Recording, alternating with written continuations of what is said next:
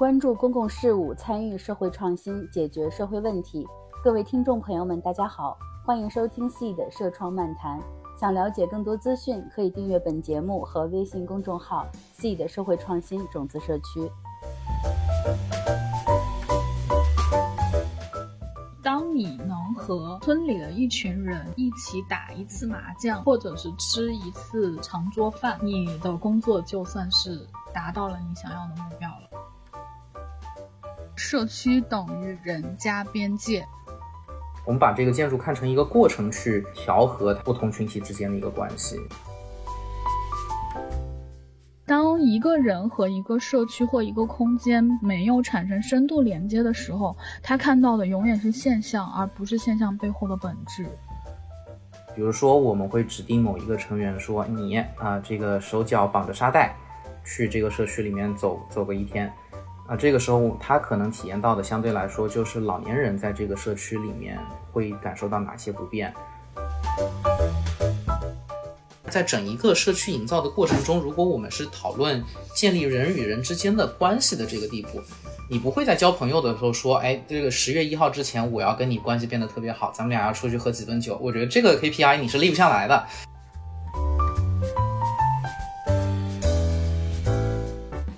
各位听众朋友们，大家好，欢迎收听这一期的播客节目，我是主持人佩伦。今天这期节目呢，请来了两位嘉宾，一起来聊一聊社区营造这个话题。呃，第一位嘉宾是徐伟顺，他现在在浙江大学建筑学系做讲师，他也是建筑设计事务所 Wine Design Lab 联合创始人。呃，伟顺曾经在肯尼亚、日本等地，现在在国内开展参与式设计活动，呃，并进行数字化建筑等相关研究。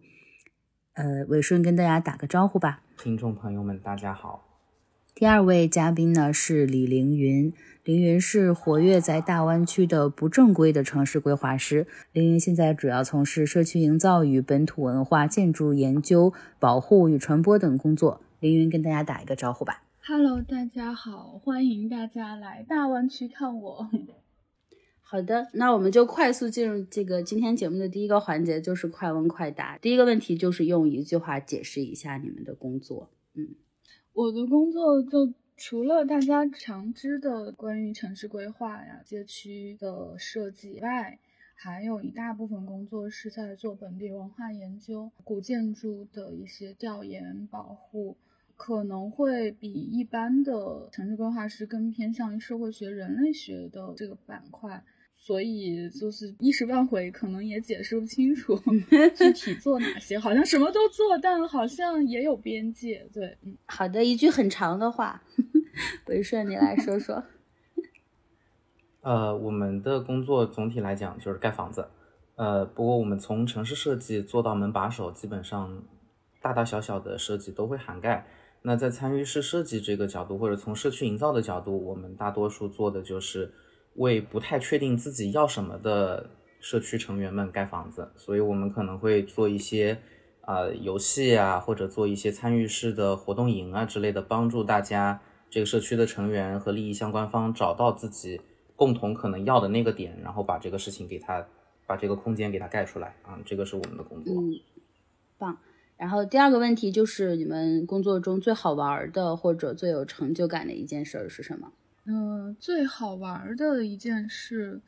其实最好玩的事情天天都在发生，因为社区和人之间的关系是非常微妙的。嗯，你说最印象深刻的吧，可能我还记得我们自己和建筑师一起合作了一个呃扭蛋机，然后这个扭蛋扭蛋塔吧，扭蛋塔里面放了很多的扭蛋，然后我们把村子里的这种插画地图放进去，然后变成。小朋友们可以扭一个蛋，然后就可以自主进行村子探索的这样一个有意思的事情。嗯，哦，这是印象最深刻的。对，好，李顺呢？呃，我讲讲我们可能比较有成就感的一件事儿吧。嗯，之前在日本做乡村营造的时候，我们给当地人做了一些，呃，可能跟刚才林云说的有一些相像。我们做的是给乡村设计了一套明信片。然后这个明信片是以问答的形式，然后帮助游客可以去探索乡村。我们挖掘了一些那个村子有意思的点，我们走的时候，因为那是一个快闪店的一个项目，我们走的时候有很多明信片还没有卖掉，然后就留在当地了。结果当地的这个自己的店铺问我们来收购这些明信片，然后等我们下一次去的时候，我们发现这些明信片被当做他们自己的土特产展放在他们的橱窗里面了，所以这个是我们最开心的一件事儿。嗯，好的，谢谢分享。那呃，刚才说的比较。嗯，有成就感的事情。然后，那你们工作中碰见的比较能想起来的吧，比较沮丧的或者比较无语的一件事情是什么？或者特别有挑战的一些场景或者局面会是什么样的？比如说，像在深圳这样一个百分之百城市化的。呃，城市里边去做古建筑保护，这些古建筑，特别是建国以前建的这些建筑吧，大部分它的呃权属呢都是混杂的，不太清晰的。然后之前又是这样一个宅基地的状况，所以如果在做活化利用，甚至是鼓励居民进行重建改造的时候，就有巨大的政策和土地制度的挑战。嗯，我们也尝试了各种，比如说在政协提案啊，嗯，或者是引起相关的政府方关注，但是其实对于基本的这样的一个政策的影响力是非常小的，嗯，所以这也导致我后期就是这一条路是真的建走不了，就盖房子或重建房子这件事情已经做不了了，那我还能做什么？才走向了一个非正规的这样的一个社区规划师的角色。嗯嗯嗯，我们其实也还行，因为大部分时候，我觉得建筑师每天可能都会遇到一点困难。但是你如果因为这个困难把自己变得很沮丧，你可能这个行业就这个职业就不太不太做得下去了。所以我觉得大部分时候我还是都挺乐观的。呃，你突然让我说哪个事情特别沮丧，我还真一下子想不到，因为我觉得最后反正你想想办法，大不了这项目没了就没了呗，啊，总总是还能干下去的。这个感觉你俩都是心态特别好的人。那个心态不好，我觉得这行做不下去啊。对，挑战太大。好呀，那最后一个快呃快问快答的问题就是，如果有无限的资源可以让你使用，这个人力资源呀，这个钱呀。呃，材料啊，土地啊，各种，你会构建一个什么样的理想的社区呢？嗯，其实就是无限资源等于没有资源。就你你说的是社区，而不是家。如果是有无限的资源，让你选择你住在什么地方，这个东西的话，大家就可以很负责任的说，我想要一个什么东西。或者是自己内心中最期待的是怎样？但是无限的资源让你想要构建一个理想的社区的时候，这个社区里面就有无限的人的可能性，然后无限的资源导致无限的人就有无限的想象，所以我就是不知道了，就是无限等于没有。嗯，没事，你觉得呢？我觉得，对，我觉得黎明的这个观点是我也赞同，就是呃，实际上。我们如果从建筑的发展上面来讲，可能，呃，曾经我们有一段时代，呃，大家都觉得资源是无限的，土地也是无限的，经济也是会一直发展的，然后人也是会一直增多的，所以我们选择了某一个快速发展的模式，结果全球化导致，可能大家的房子长得都差不多，对吧？你从你从现在的城市里面去看，很多千城一面的情况是。在这种资源近似无限，或者我们知道它不是无限，但短时间内它不是不会枯竭的这么一个状态变过来了。所以大多数我们现在可能要解决的问题，正是在有限资源，然后有限的这么一种条件下面，呃，创造出来的这么一个新职业。所以目前来讲，就是无限资源的社区，呃，感觉即使能想出来，也会变成一个我们本身。这个专业想会去反对的范式，它是一个没有地点啊，没有具体人群的一个抽象的范式。但这个对于我们来说反而不一定特别有趣。嗯，哎，我觉得这个还很有意思。我觉得你们两个的回答就是其实还挺一致的，但是确实，但是对我来说是很预在预期之外。因为至少我工作的过程中，包括在做很多非盈利项目的时候，大家经常会把资源不够作为一个呃。挂在嘴边的一个事情，就很多事情做不成、做不好，都是因为资源不够。但是像你们的工作本身是反而是如果是无限的话，是比有限的资源去去 work with it 是一个更更难、更有挑战性的事情。我们就先展开第一个话题，那要不先朴素的，就是解释一下这个名词，就比如什么是社区啊，然后社区营造一般就是都是都是在在做什么呀？呃，社区在我们这儿其实，我们把它定义为一个呃，从我们的角度，我们自己呃，One Design Lab 的角度，我们把它定义为一个由地方聚集的人的集合。就首先。它是人的集合，它并不一定专属于某一个地方，呃，但是它的属性是这些人被某一个地方聚集在一起。这个地方可以是虚拟的，比如说我们有网络社区，它也可以，但是它毕竟是同一个空间的属性聚集起来的这些人，所以我们觉得这个可能是社区的核心。然后我们的大部分工作也是围绕着这些人来展开的。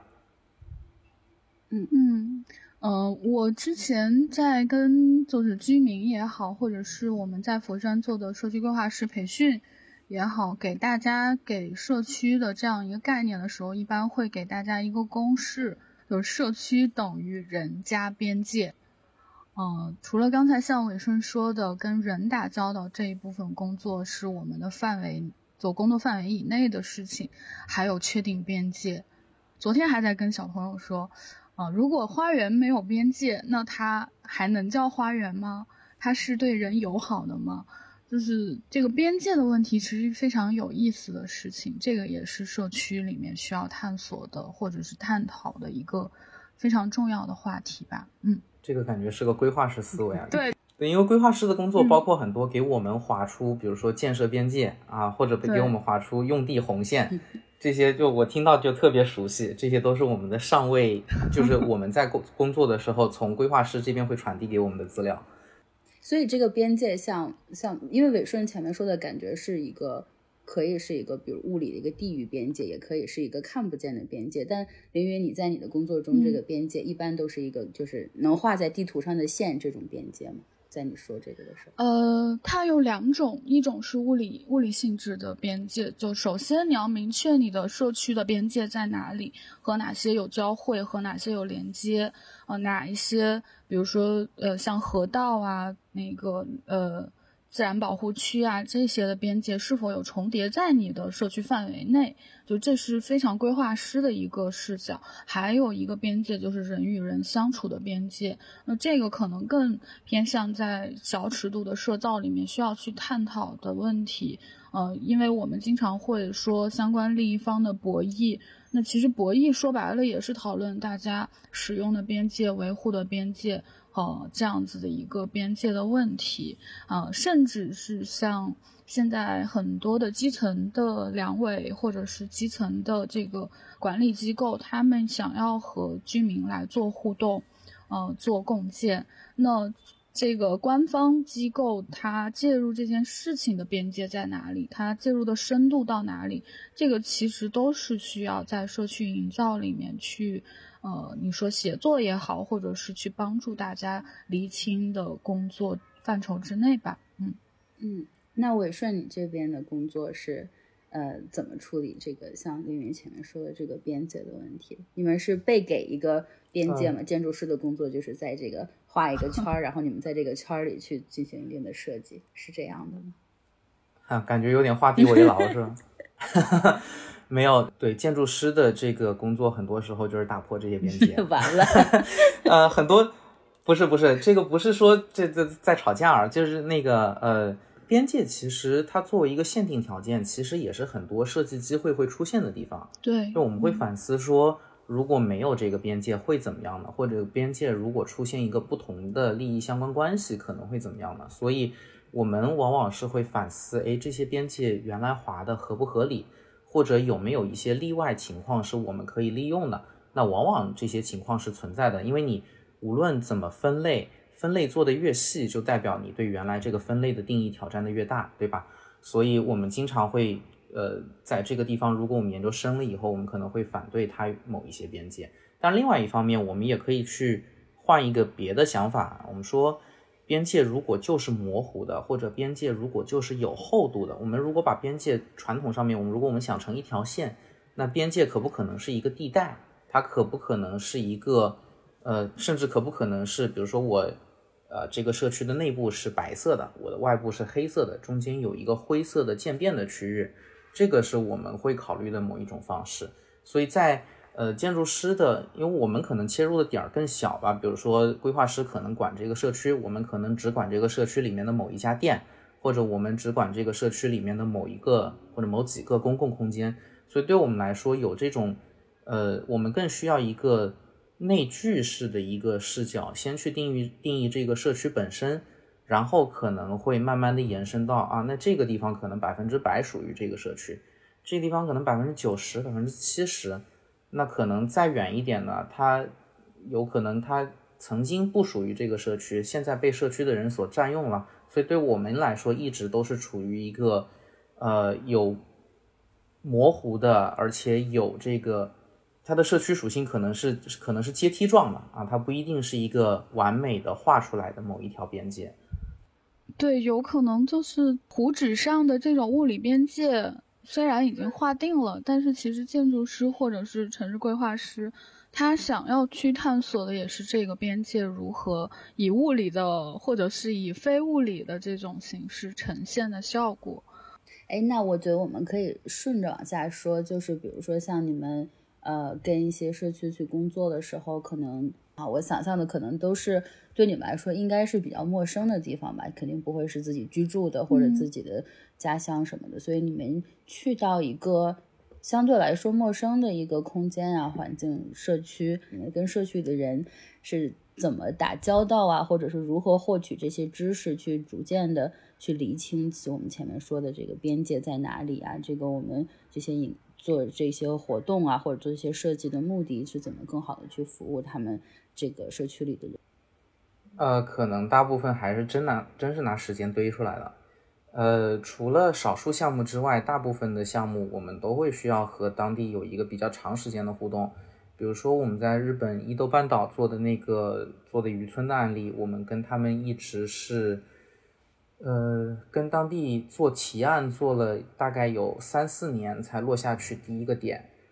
然后我们到当地的时候，基本上大家即使叫不出我的名字，也会知道，哎，那个中国人又来了，或者那群中国人又来了。所以基本上我们还是靠时间来建立一个和本地社区之间的一个联系，直到大家互相之间都比较熟悉，我们说的话可能大家都会听，然后大大家给的意见，我们确保。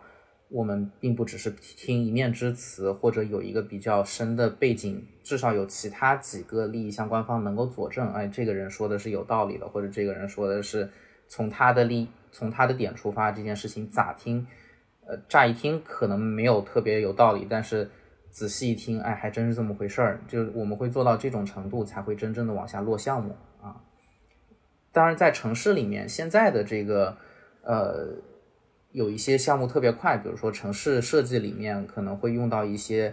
呃参与式设计的方法，希望去统一各个不同利益相关方的意见。这种时候，我们可能就要借助一些呃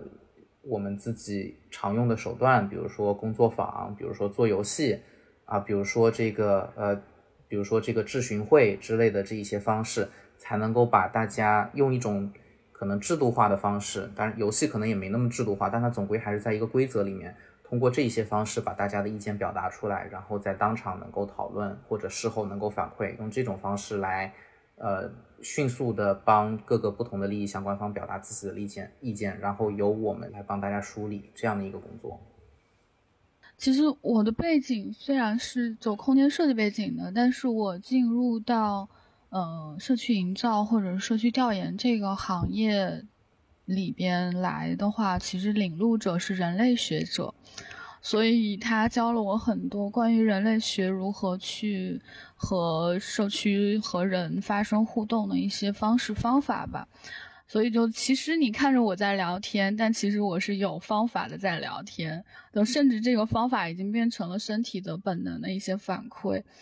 嗯，然后产生互动的方式方法的话，其实刚才伟顺说了，有一点就是。嗯，需要去长期的和这个社区里面的人产生连接，就是打照面啊，或者是我们叫刷脸嘛，就是，你时常的要去社区里面经常刷脸啊，这一系列需要时间去累积的这样的一个互动模式之外，呃，我自我们自己还有一套，就是如果我不产生连接。呃，或者是我刚刚走进这个社区，我还谁都不认识的时候，我如何去发现这个社区里面有趣的事情、有趣的人，呃，然后找到一些突破口进行推进。我们给到的方法是人类学的社会观察法，就是我们会设计一些。前期要观察的一些点位，有有空间的啊，也有人际关系交往的啊，还有一些比如说社区的这些呃信息集散地在哪里，我们会主动的去做观察，不发表意见，然后做记录，啊，甚至大大胆的做一些猜想，比如说我看到了这位阿姨。啊，然后非常热络的和周边的居民在沟通，然后我们就可能会，啊，给这个阿姨就大胆的猜一些人设啊，她有可能是村长的老婆呀，或者什么之类的，呃，她很有话事权呀，这样子的一些想法，然后带着这些问题再去跟居民做深度的互动，然后去求解我们前期的这些猜测是否正确，呃，然后在访谈中把这些。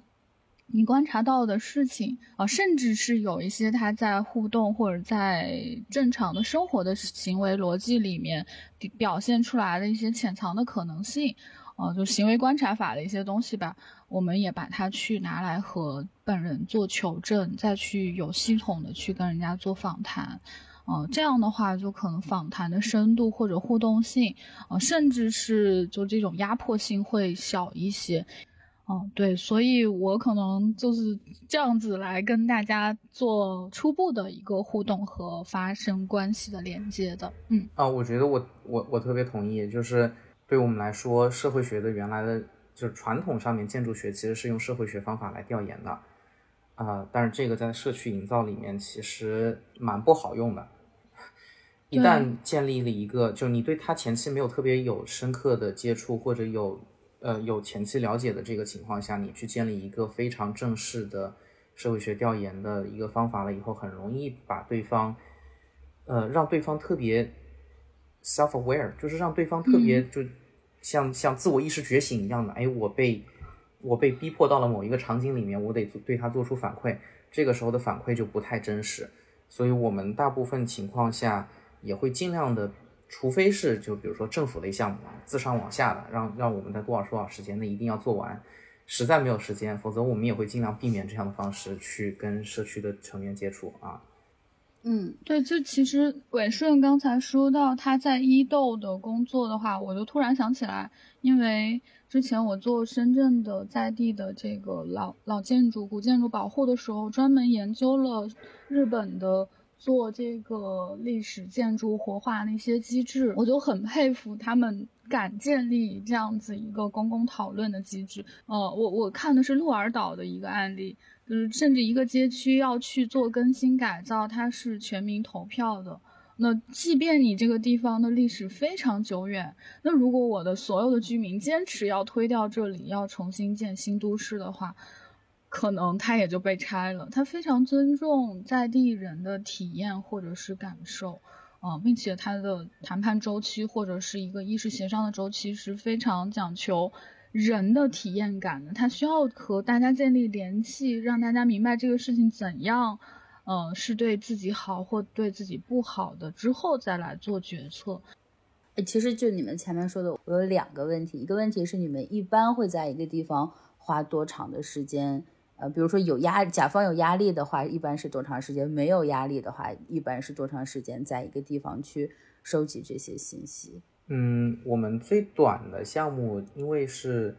呃最最快的项目，实际上收集信息只花了大概三天时间。嗯，啊，但是这个前提是我们之前就已经在做这个片区的城市设计了。嗯。这个大片区的城市设计也是我们出的，然后我们具体到某一个社区花了三天时间，专门去吸取他的他的这个居民意见，然后去给他们做工作坊之类的。呃，更短我觉得就不太可能，而且这个大前提是我们已经通过前期的设计工作对这个地方相对来说比较了解了，其他基本上正常情况都是以年为单位的。嗯，我们可能之前就会有一些小项目的合作，或者之前有一些机缘会反复来到这个地方，然后对他有了解了以后，相对来说开展工作会比较容易。嗯，像我们的话就，呃，三天的时间也有。三个月的时间也有，半年的时间也有，但一年的话就很很难有甲方委托你。就我们还是很期待这样的甲方可以出现，就是一年给你一年的时间，让你去做社区的这样一个整体化的运营，或者是呃内容的这样一个制造吧。嗯，你说甲方如果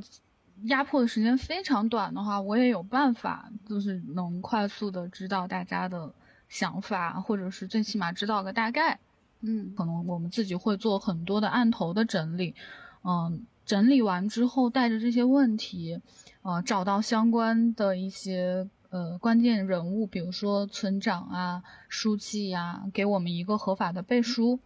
嗯，这样的话我们就有先从社区观察开始，就是走社区这件事情非常重要。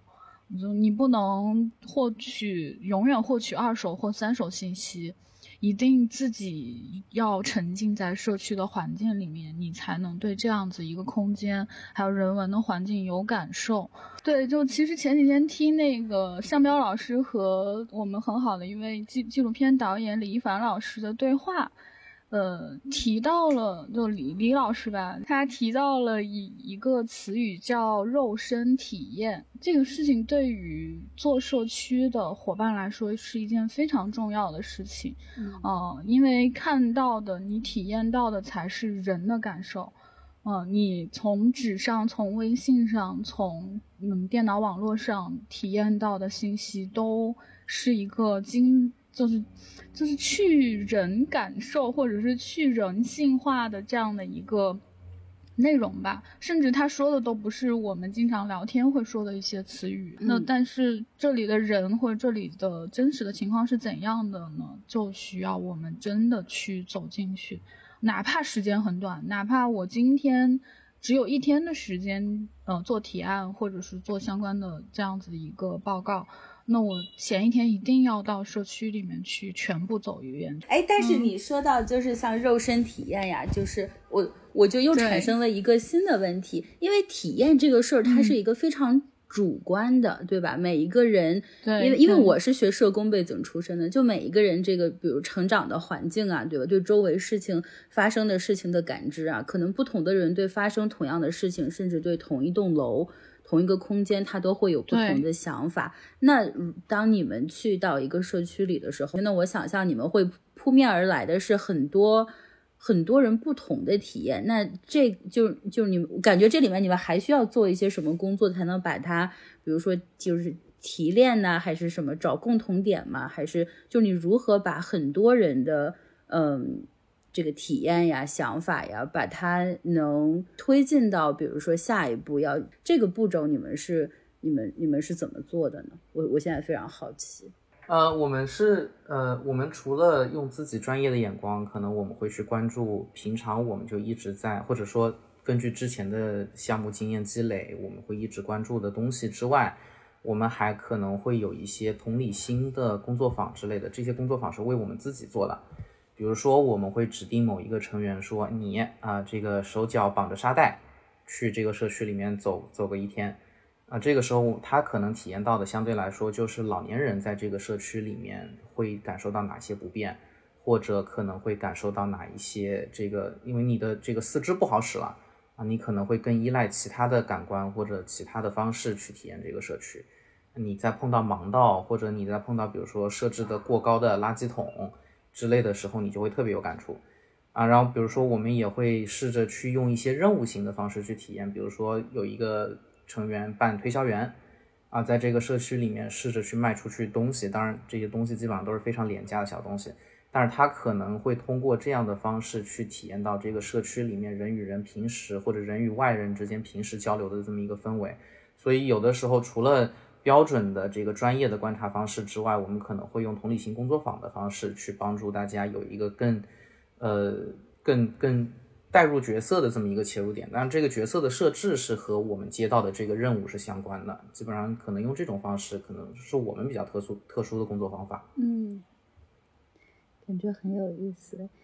那个凌云，你这边呢？对，就除了像伟生说到的同理心的这样的一个建立，那可能用游戏的方式或工作坊的方式来帮助大家，或者是帮助自己来重新界定使用者的需求到底是怎样的。嗯，还有的话就是，嗯，我们我们可能真的是会先去找到，就是社区里面它有总有一些健谈的人。啊，也有一些信息的一些出，就是出破口吧，啊，比如说像杂货铺呀，嗯，我们经常就是放掉放下自己的身份，就是在这一天里，我是一个这个社区里的居民，啊，我有各种空间使用的可能性，我将会遇到各种各样的人，就当我把这个第三方视角的视，就这个呃视角放下来之后，或者身份放下来之后，我作为一个融入者。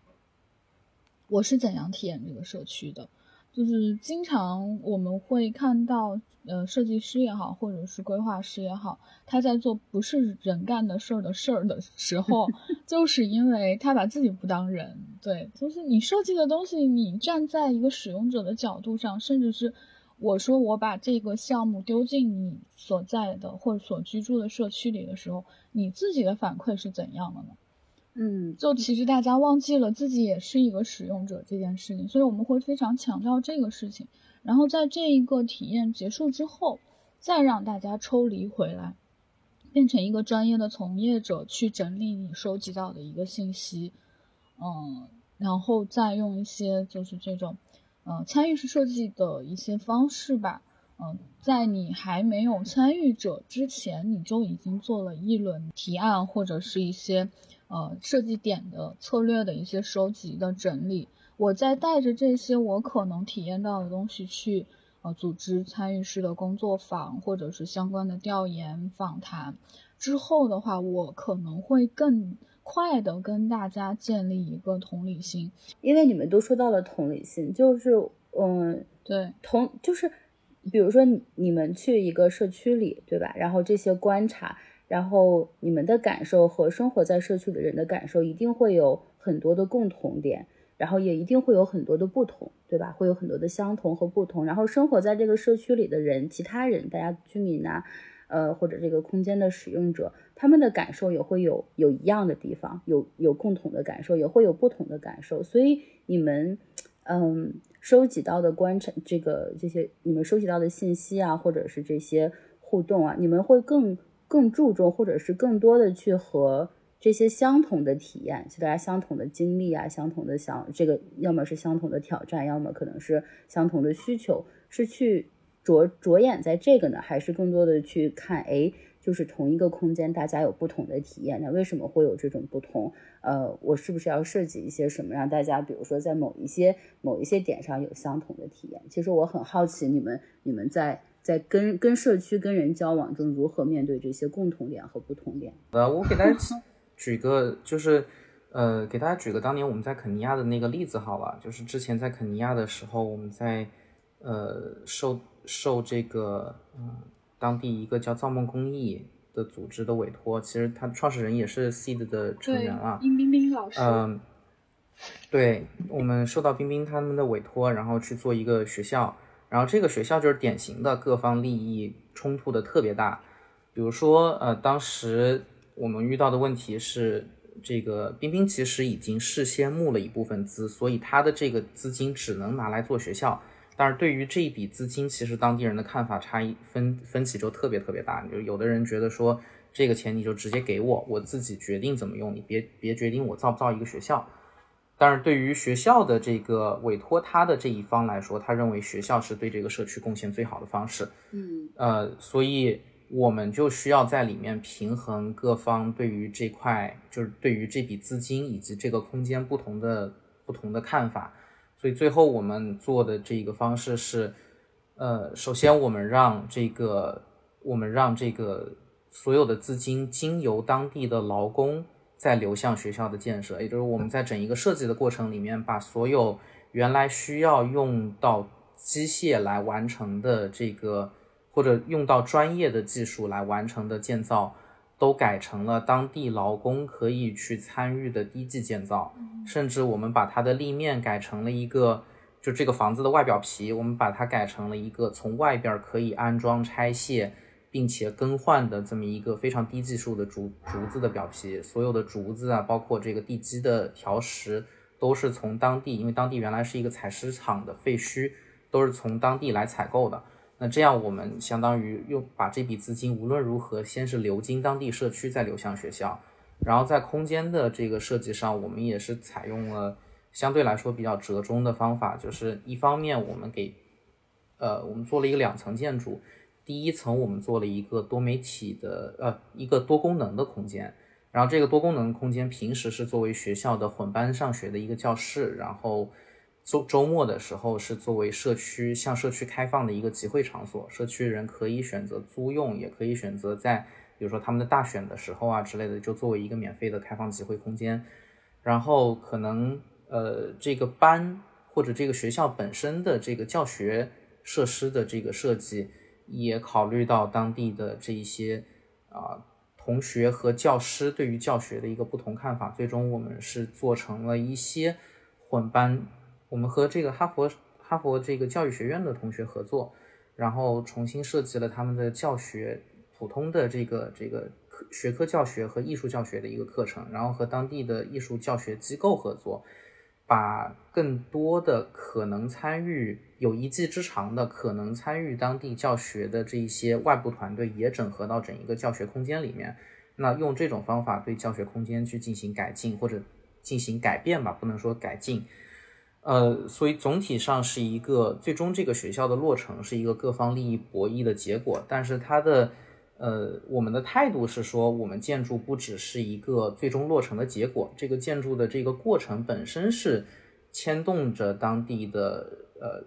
这个文化认知，牵动着它的经济的，或者说牵动着它当地金钱的流向，也牵动着它劳动力就业的市场，牵动着它本地的学生、家长以及家长周边的可能使用公共空间的所有群体。我们把这个建筑看成一个过程去。去 leverage 去调和它之间的这个不同群体之间的一个关系，是通过这种方式。所以你说有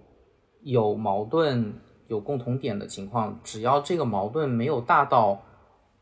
它特别不可调和，导致这个项目完全不进进行不下去，那一般来说，我们还是会在项目里面去找到各种各样的机会去容纳这些矛盾，然后把这个矛盾变成项目的一部分来解决。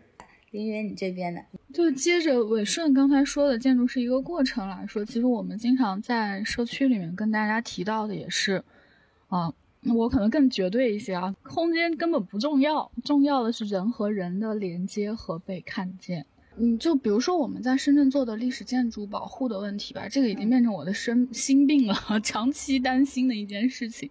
我们进入这个项目的时候呢，其实是带着研究的身份去的。去到之后面临的问题的，大家基本上就是我的房子不能维修，嗯，我的我的宗祠垮掉了，我眼看着它垮了，但是我们有钱也不能修。当我们跟居民梳理完整个的法律体系，啊，包括指导他如何去打官司，如何能打打赢。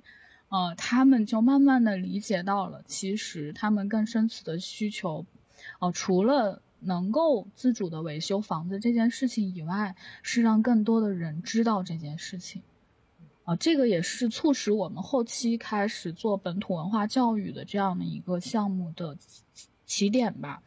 就是你会发现，哪怕这个村民自己家的孩子，他对于他自己家的老房子啊，呃，对于。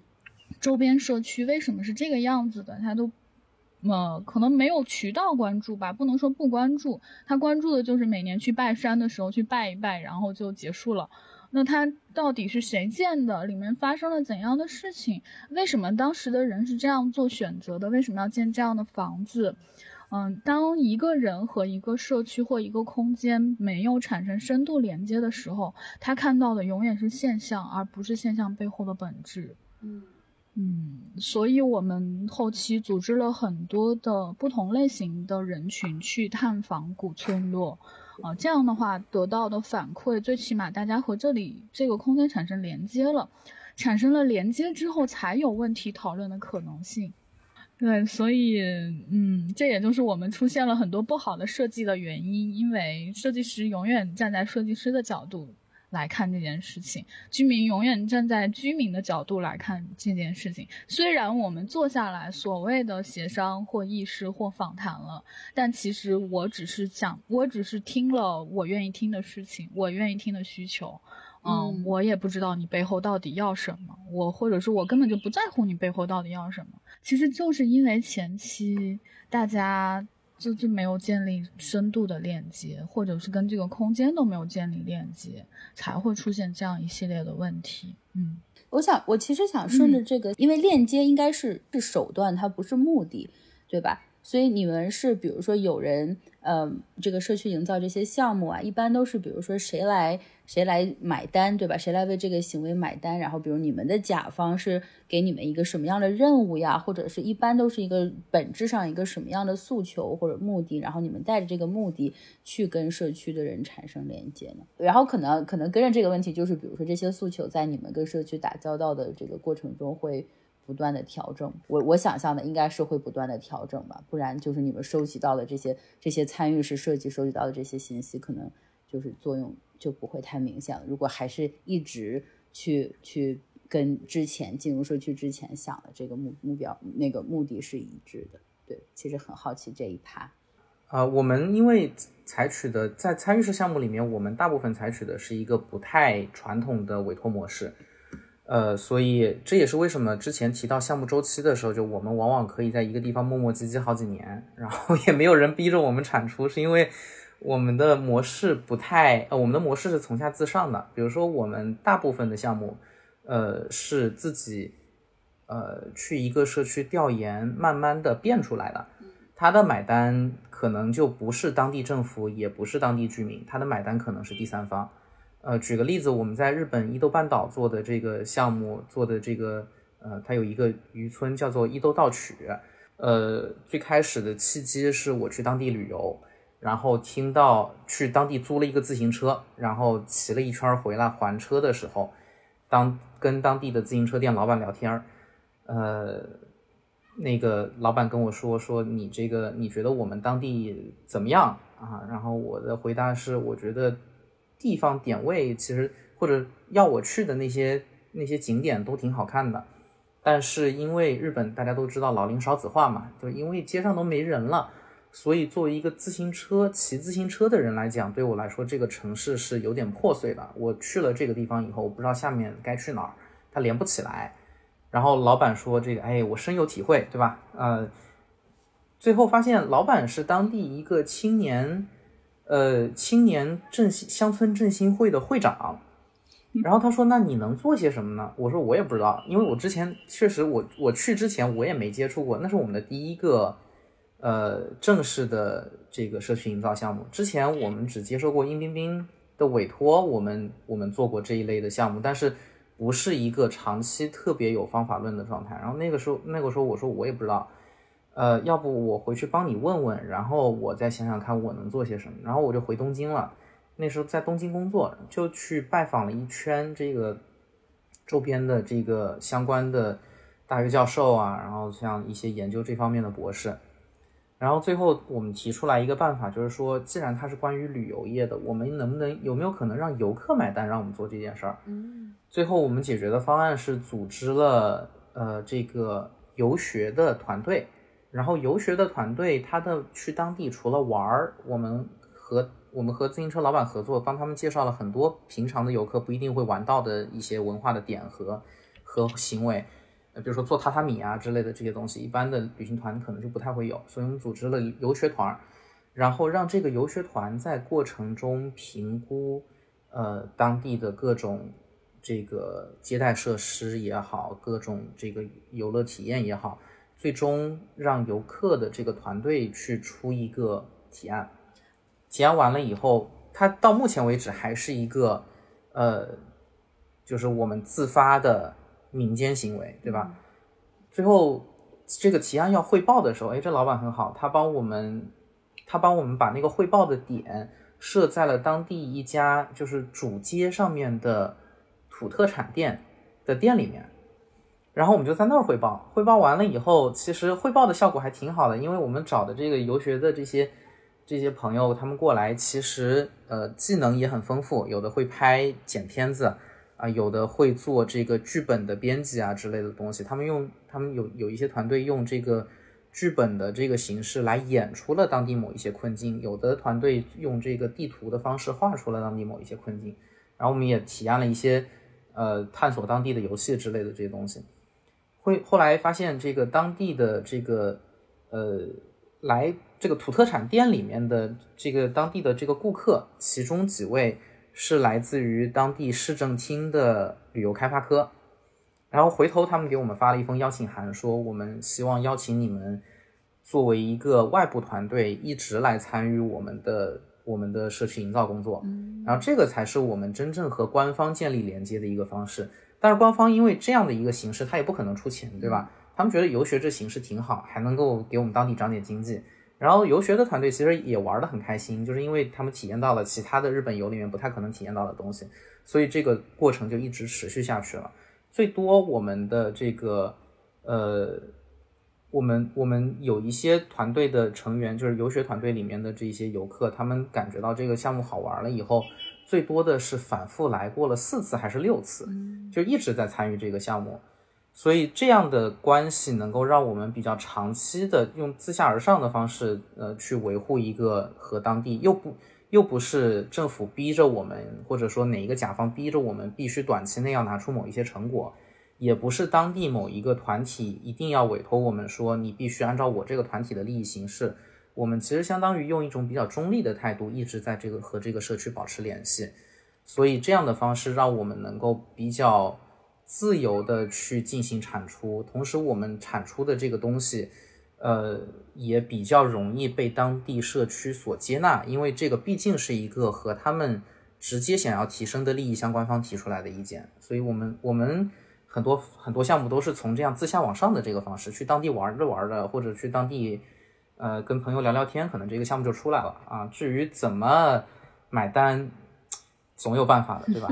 还有我我我我就是。这个这个这个，你们在日本做这个事儿，我是听到了。我今天头一回听到完整的这个打到底是怎么回事。之前听的都是各各种各样的那个 pieces，但我觉得就是今天听你完整的讲完，还是还是真真的挺，就等于说你们让一帮非常配合的游客自掏腰包去帮你们去做项目设计，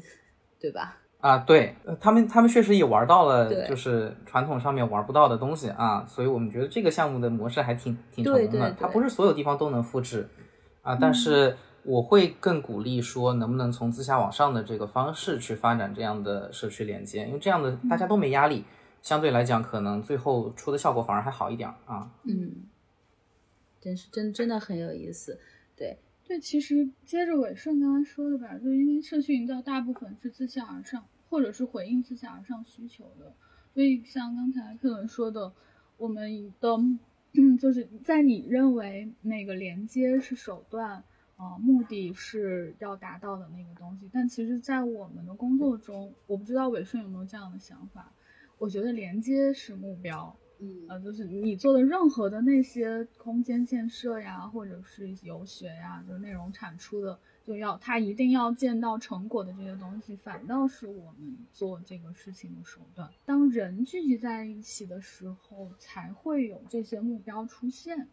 呃，那如果这些建筑啊，或者是这些实际存在的一些需求，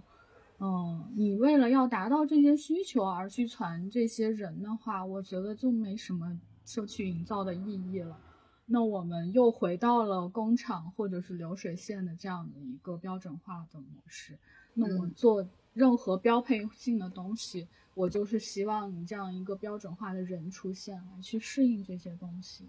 所以，就就其实这个观点还跟你刚才提出来的那个假设是不太一样的。说的那个甲方，嗯，到底是谁？其实真的不确定。就像伟生说的，就有些项目真的是聊出来的，有些项目是，呃，我们可能借着上一个项目，甚至是以游戏的方式，呃，在游戏中观察出来，或者是跟大家深度讨论出来的一些需求，然后如何让这些需求变成一些可见的东西的话，那就是考验那个社区规划师去做资源整合的能力了。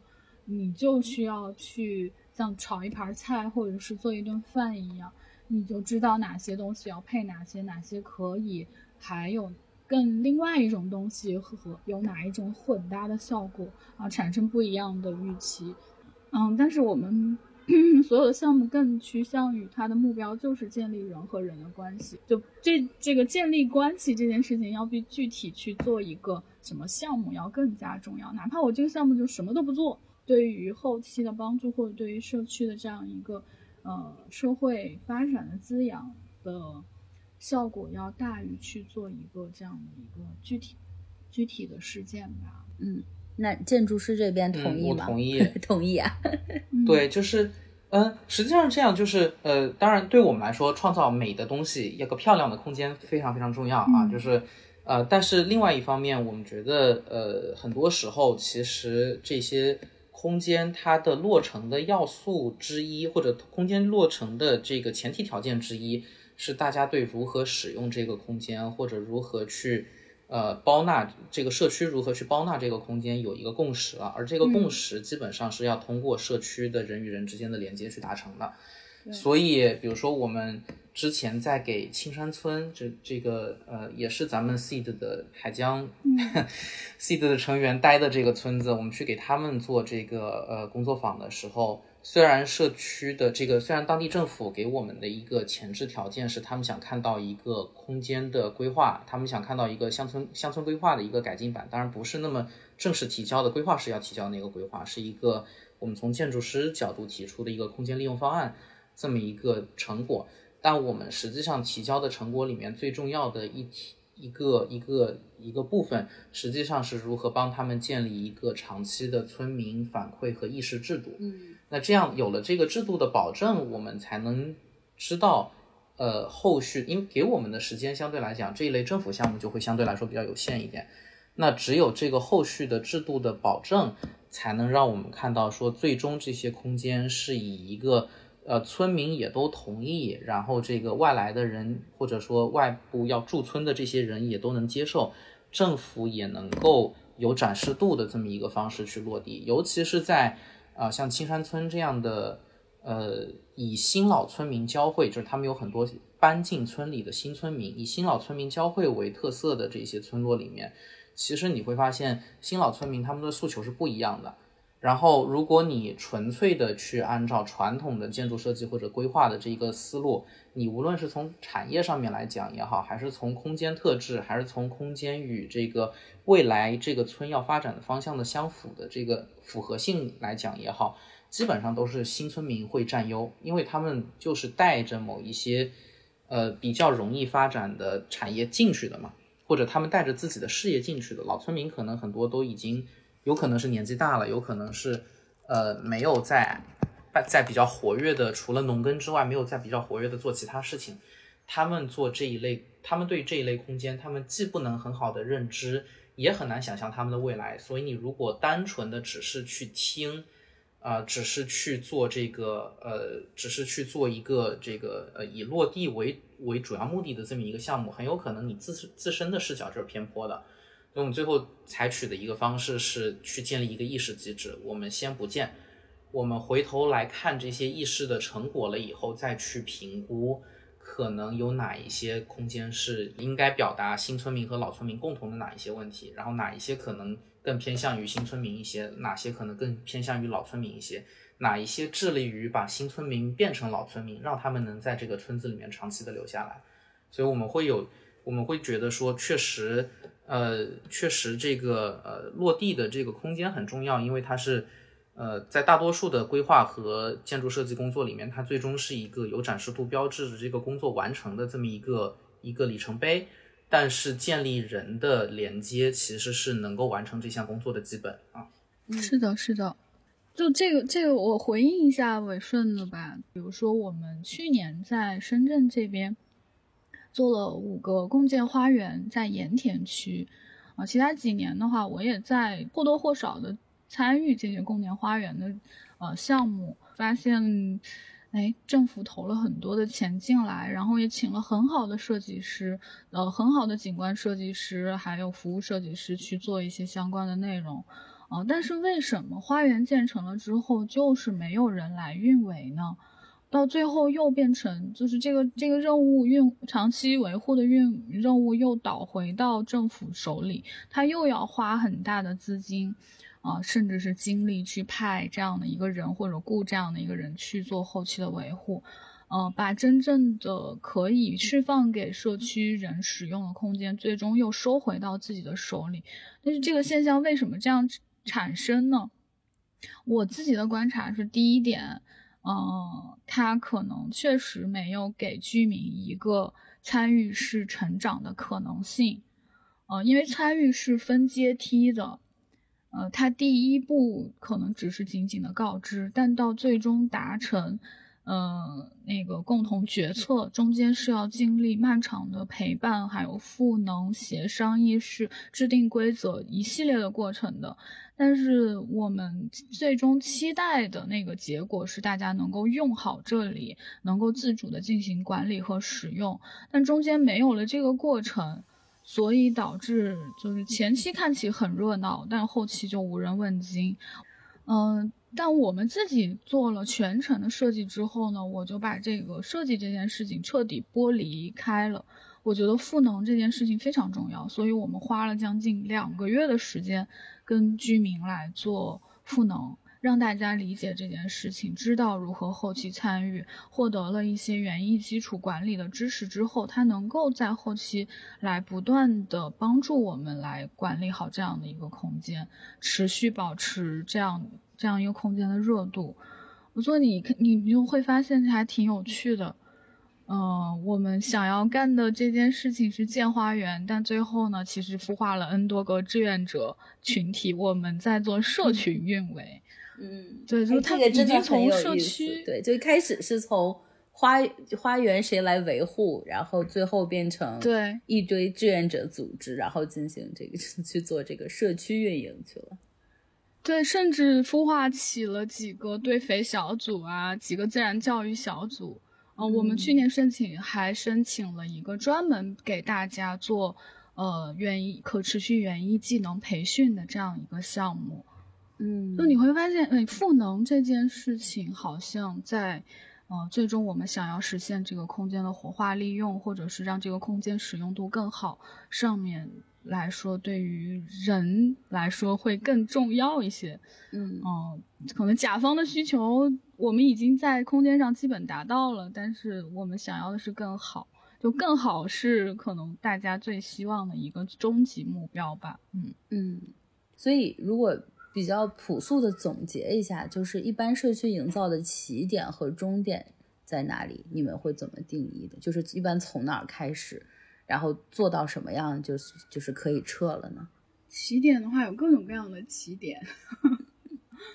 对，可能我们常见的起点的话，就是政府委托起点。嗯，就是有一个需求，或者他们听到了一些。嗯，抱怨或者是不满是吗？就是我我这就是从前面你分享的，然后一般就是从这个点开始。其实我们还蛮蛮期待那种居民来自主找我们的这样的一个起点。嗯嗯，我我其实非常高兴，那个社区里面出现了非常激化的矛盾。嗯，比如说什么物业业委会成立发生了巨大的矛盾，嗯，或者是因为停车难，就因为你。就大家在对同一个事件共同都有态度的时候，这个是最好的一个做社区营造。反正我自己感受啊，就做社区营造最好的一个时机，呃，因为大家已经有对这件事情有了所谓的认知和态度了，只是差一个共识。那共识的协调或者是协商是有方法的，只要给大家做赋能。啊，有这样的一个认知的过程，有协商意识的过程，就是可以达到共识，并且由这种呃就不积极或者是消极的这种事件转换过来的共识性和共同体是非常稳定的。嗯啊，做到什么时候来退出的话，当嗯这个社区也好，或者是这个自组织也好，有一定的的自我的运转能力的时候，我们就会自动退后。啊，但是也不是代表着永远跟他们没有连接。我可能定期一个月、一年会去做回访，嗯，还是要反复跟他们做，呃，你说督导也好，就有点像社工那种，有点像督导，呃，或者是有一个阶段性问题的汇总之后，帮他们做一些梳理，嗯，嗯，所以没有绝对的进入的方式或起点，也没有绝对的退出，嗯，它和商业的。这种项目可能有不太一样的地方吧。嗯，对于我们来说，其实，呃，其就是我觉得社区营造，首先它没有自身没有没有这个自身的起点，因为其实，在我们介入之前或者之后，社区都是在营造自身的。你有一个社区，你有一个地方，它被一群利益相关者所使用，它就必然会产生自发的对于这个社区进行维护的行为，或者对于这个社区进行。破坏的行为，让这个社区进行生长或者让它衰落的行为，就其实这个过程一直在发生。呃，那比如说我们在上海去年被封城，对吧？然后这个上海突然多了很多自发组织的团购的这个群体，然后他们就变成了某一种某一种社区自组织的这个技能。所以社区我觉得是天生具有自组织能力的，你不用去担心它不会进行营造，这个社区一直都会在变化。呃，对于我们来说，它进入的时机都是随机的，就是看我什么时候跑到了这个地方，然后看什么时候有人来找我聊。其实进入的时机对我们来说，我们不挑，但往往你要找一建筑师来干这事儿，呃，大多数都是因为你看着某一个空间，觉得说这空间有点问题，有点问题了，或者这个空间可能未来想要释放什么潜能，大多数时候都是都是这样，呃，所以你。就是这这个进入的时机，我们是不挑，只是需要可能有一方来告诉我们出现了这个诉求。那然后退出的这个时机，其实我觉得除了肯尼亚的这个项目，因为肯尼亚的这个项目其实是冰冰在这个呃造梦公益在这边一直在维护它后期的运营，所以这个项目我们是有明确的退出时机的，就是我们给他们服务完了就结束。但是其他所有的项目，我觉得我们到目前为止都没有退出。呃，我们跟所有的社区都还是有非常好的关系。然后，比如说我要去日本，我就一定会去伊豆半岛一趟，然后一定会去看看他们现在还有什么没解决的问题，来跟我们讲，来跟我们说一嘴吧。然后我们可能就会去反馈说，哎，我们是自己来做这事儿，还是我们给你提出一些建议，然后大家一起来讨论，或者你们就我给你提出一些建议，你自己去做这事儿。呃，所以对我们来说，我觉得一旦这个关系建立，你是很难说，哎，我以后跟你没关系了，不太不太行。这这事儿在社区营造里面，呃，所以大概率是一个一直会去维护的一个，也不是我们故意维护，就是人与人之间的一个建立，已经已经是在那儿了，就是大家就是朋友了。所以它不是一个啊有退出机有，现在我觉得它不是一个有非常明确的退出机制的这么一个。一个过程，我们退出的唯一，我们退出的大部分情况，就是因为有一个本地的先导组织，他一直是主持这边的工作的，然后他需要我们的是暂时性的帮助，而不是一个长期由我们来建立和当地社区之间的关系。那这样的，呃，就这类项目，我们是有推出，有有这个明确的服务期限的，但是大部分时间，这个建关系建立了就建立了。嗯，明白。对，所以有时候我们会觉得社区营造是一个随缘的事情。对，感感觉出来了，从这期节目 就非常随，是吧？各各种都很随缘。对，然后你们两个又心态都特别好，就是干从从哪开始都行，干了多少都行，就感觉你们的工作是一个好像没什么压力的。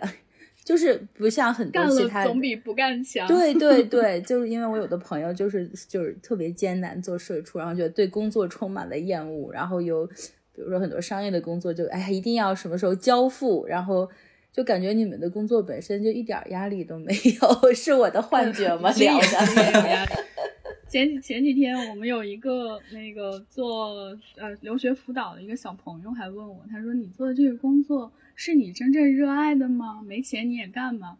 我当时还想了一下，我说，哎，没钱其实我也干。他说，那你怎么吃饭呢？我说，吃饭这个事情不是特别重要，因为我到村子里面，好像我自己不做饭，我可以一天吃吃七家不同的饭，也好像解决能解决这个吃饭的问题。就他他就很惊讶，他说：“嗯，那这是一个怎样的职业呢？”他就很困惑。对，压力其实我觉得都是项目制的，就是当你呈现出了某一个你必须要落地的项目的态势的时候，这个时候肯定是有压力。但是你说前期只要没有那条死线压着啊，说你必须在什么时间交付什么东西，做这个行业确实你不应该有特别大的压力，因为不然的话你自己其实就变成了你那个在做社会调研里面的那个村民，嗯，对，你就是背负着一个你固定时间要拿出固定成果的这么一个事儿，呃。这个其实我们会把它放在传统的建筑师职业里面去解决，就像刚才凌云说的，就是他会把设计的这部分给它切开，对吧？就我把这部分单列，我拿我的专业技能去解决问题，它是有明确的交付期限，它是有明确的这个我要提出什么东西。但是往往我们进入一个社区的时候，就是面对着这个社区，社区就是面对着不确定性。他找你的时候，他如果也不那么专业，他没有定义好自己的问题，那我们就是得。一边帮他，一边跟他亲近的同时，一边帮他找到这个问题，找到了，我们就用专业技能去介入，就用建筑师的这个这个专业的空间设计的技能去介入。那这个时候，它才会有一个非常明确的呃结束的这一个节点啊。所以我觉得总体来讲，还是一个。呃，寻找机会，然后把这个机会变成专业服务项目，然后把这个把这个项目给它给它落下去的这个过程，相对来说这一类的项目时间应该会给的，呃，给的宽松一点，我们会做的这个这个结果会更加自然一点，会更加会更加落地或更加扎实一点。那你说你给一个特别明确的时间节点，呃，你给的时间节点越紧迫，可能它的服务就越偏向我们传统的。建筑师或者规划师的这个这个技能包，你如果相对来说在目前的这个阶段，你给一个呃长期的时间节点，那它可能让我们的真正的社区营造的这部分技能介入的机会就会比较大啊。其实是一个其实是一个光谱，它不是一个明确的，就是说我做 A 和做 B 这样的一个有明确界限的这么一个东西。所以就是其实你等于说你们两个做的这个工作，呃。都是可能都是都会在现在这个语境里，可能都算是一个比较新兴的这个这个行业，所以呃，你们要不也可以分享一下，就是因为我们前面肯定也说到了好多，比如说这种这种同理心啊，这个观察呀，就是你们要不要再说一说，就是你觉得在做自己做这个事情中需要哪些比较核心的技能啊？然后你们这个呃做的事情的这个前景会是什么样啊？可能五年十年以后。会有更多的人来做这个社区营造嘛？然后，呃，可能就聊聊这些。嗯，我觉得就你说你说比较新兴吧，其实也不新了。大家提这个事情也提了快二十年了。嗯嗯，只不过是用不同的定义来给社区营造做了一些划定吧。嗯，但是你说。不新吧，因为我跟传统的建筑师和规划师打交道也比较多，你会发现在做很多项目的时候，大家对于你工作边界的不理解，甚至像深圳的公务署还认为我们应该去调节，就是去做叫什么信访啊、调节呀这一类的工作，就他会把你认为是一个纯社工的角色，嗯，就。所以，我们还是面临着这一个事情，到底该如何定义讲给大家？毕竟它不是一个传统性的设计行业，嗯，但是有意思或者是有希望的话，看到我们很多的传统的建筑背景的高校已经开设了例，例如像服务设计，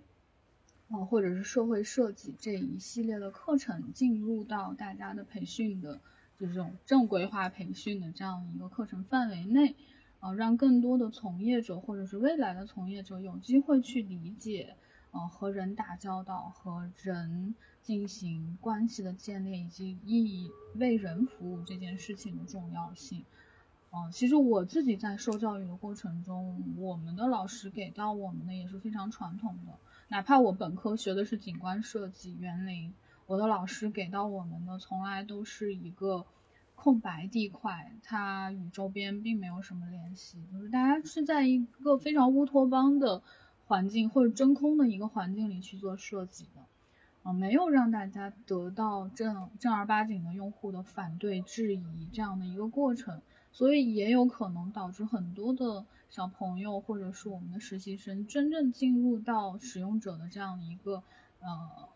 场景里去，他会有会有很大的专业落差，嗯他很挑人，嗯、甚至我们有男性的呃建筑师或者是社区营造伙伴，他就是他进社区会天然的给社区的居民带来不安全感，就他更愿意跟一个小姑娘，就是一脸懵懂、一脸无邪的小姑娘去聊天，他也不太愿意跟一个男生聊天。就是嗯这个事情还真的挺，就我也我也说不说不准它有一个怎样的一个标准，但是好在是大家已经意识到这个事情了，所以也有点前景吧。嗯但确实是，如果要进入的话，大家还是要慎重一些，要考虑清楚自己到底适合不适合做社区营造，适合不适合。呃，我们有一个人类学的老师，啊、是一个美国人，他叫玛丽安老师，他写了本书叫《向深圳学习》。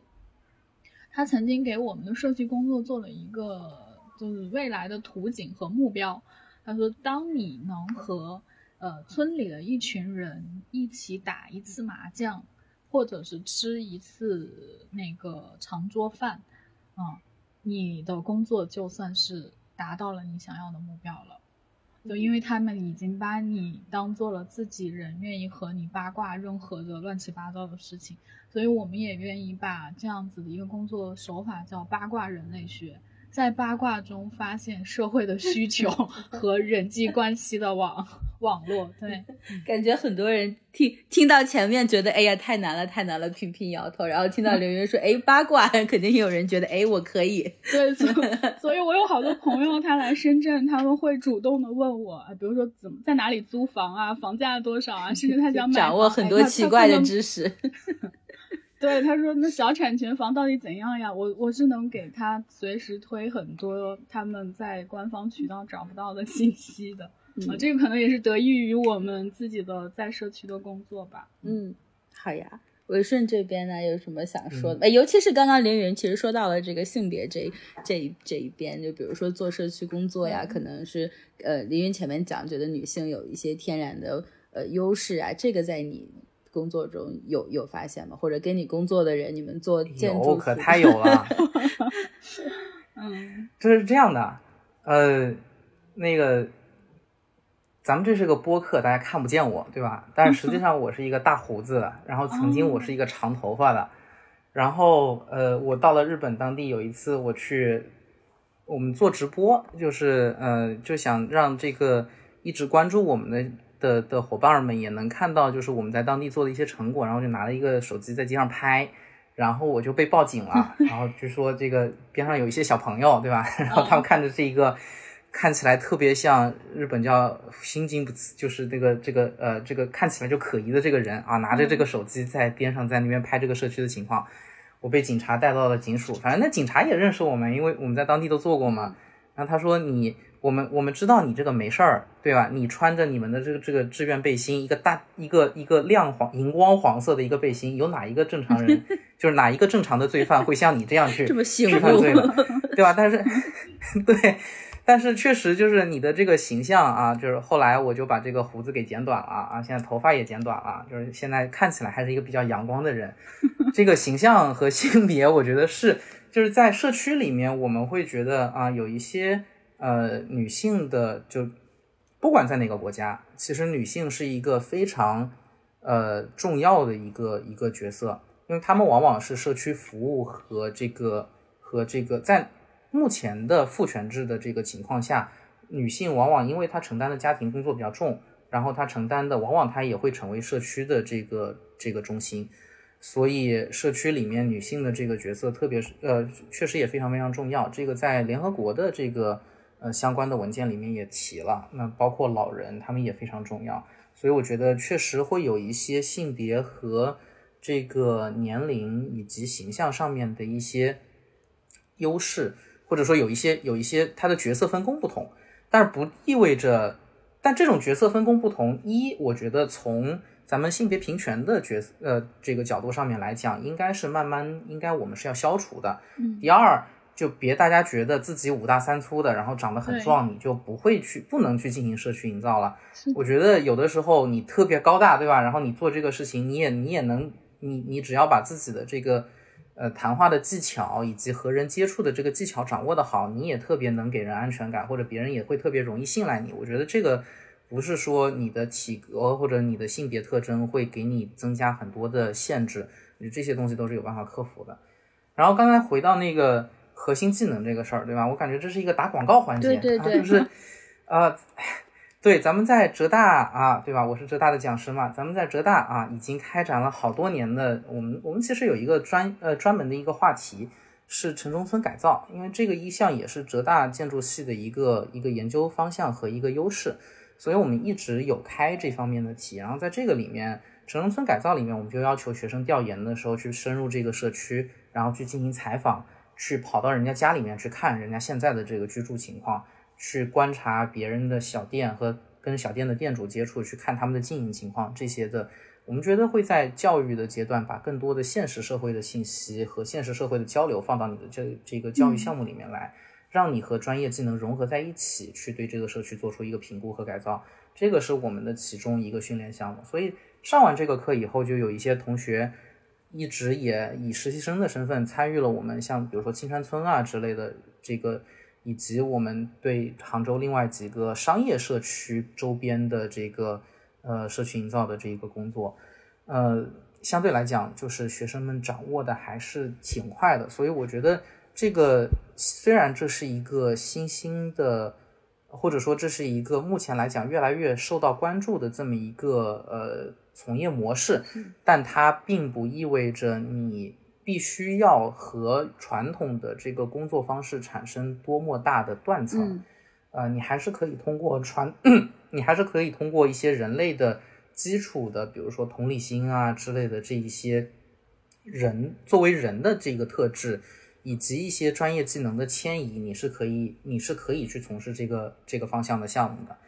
呃，当然，我们其实对外宣传的时候，从来不说我们是什么社区营造师，我们就是建筑师。嗯，就是我们最终能解决的、解决的最好的是空间诉求。只不过在这个解决这个空间诉求的这个过程当中，我们可以帮助一些现在比较难针对空间诉求达到，呃。比如说它如何被使用，或者它如何去容纳各部分的呃各个目前有冲突的利益相关方，或者这个空间的问题本来就不是特别明确，我们能帮助甲方去解决前前置的这一些问题，这是我们的特质，但并不意味着我们呃我们把自己说成社区营造师，我们的工作性质其实主业的工作性质没有发生特别大的改变啊。嗯，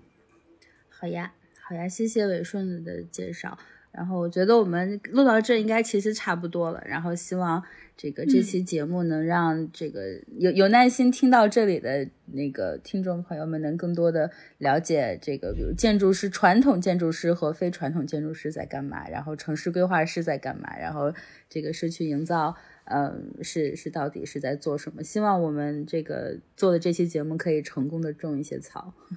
然后让更多的人参与到这个很重要的。这项收入也不确定，然后项目周期也不确定，对对，反正就是感觉很佛系的一个 行业，就是对，是的。嗯、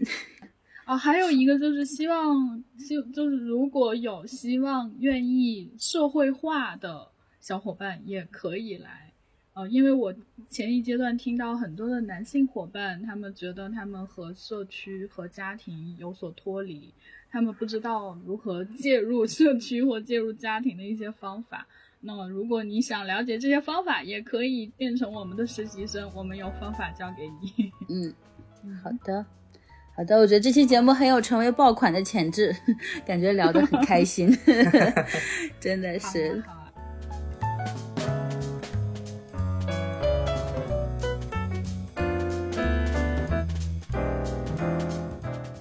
这里是 C 的社创漫谈，感谢您的收听。C 的社会创新种子社区自2012年成立至今，已深度链接了400余位活跃在公益与社会创新各个领域的青年人。大家在这个社群网络里一起关注公共议题，深度交流，分享经验，互通资源，参与问题解决，以行动创造改变。搜索微信公众号 “C 的社会创新种子社区”，欢迎您的关注和支持，与这群敢想、敢为、敢创、敢变的青年人一起并肩同行。这里是 C 的社创漫谈，感谢您的收听。